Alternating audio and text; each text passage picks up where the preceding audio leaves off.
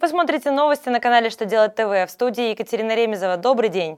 Сегодня в программе вы узнаете, когда можно учесть в расходах суммы доначисленных налогов, какие иностранцы получат право работать в России, не сдавая экзамен по русскому языку, какие земельные участки власти будут изымать.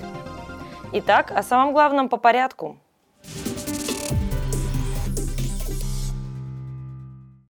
Минфин разъяснил, как налогоплательщикам учитывать доначисленные суммы налогов.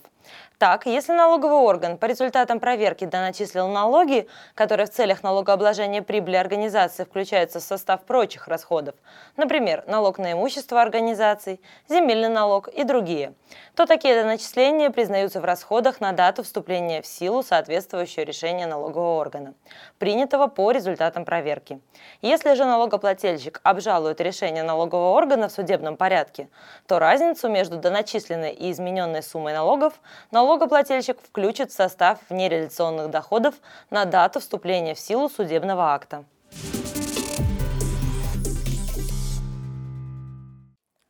Депутаты готовят законопроект об освобождении иностранных мигрантов-сельскохозяйственников от обязанности сдавать экзаменационное тестирование на знание русского языка, российского законодательства и истории.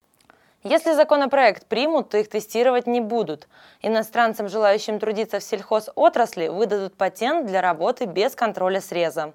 В частности, речь идет о гражданах, привлекаемых к сезонной трудовой деятельности в сфере производства сельскохозяйственной продукции и ее переработки. По мнению законодателей, упрощение норм права для получения патента мигрантам необходимо, так как в регионах из-за нехватки рабочих рук могут потерять урожай.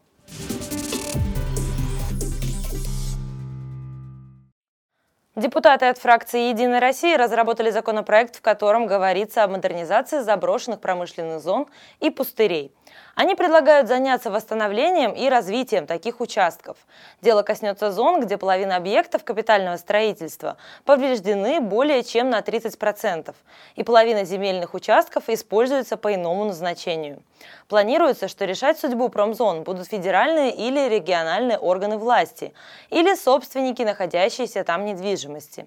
При нежелании развивать такие участки владельцы смогут продать свое имущество по предусмотренным законом правилам.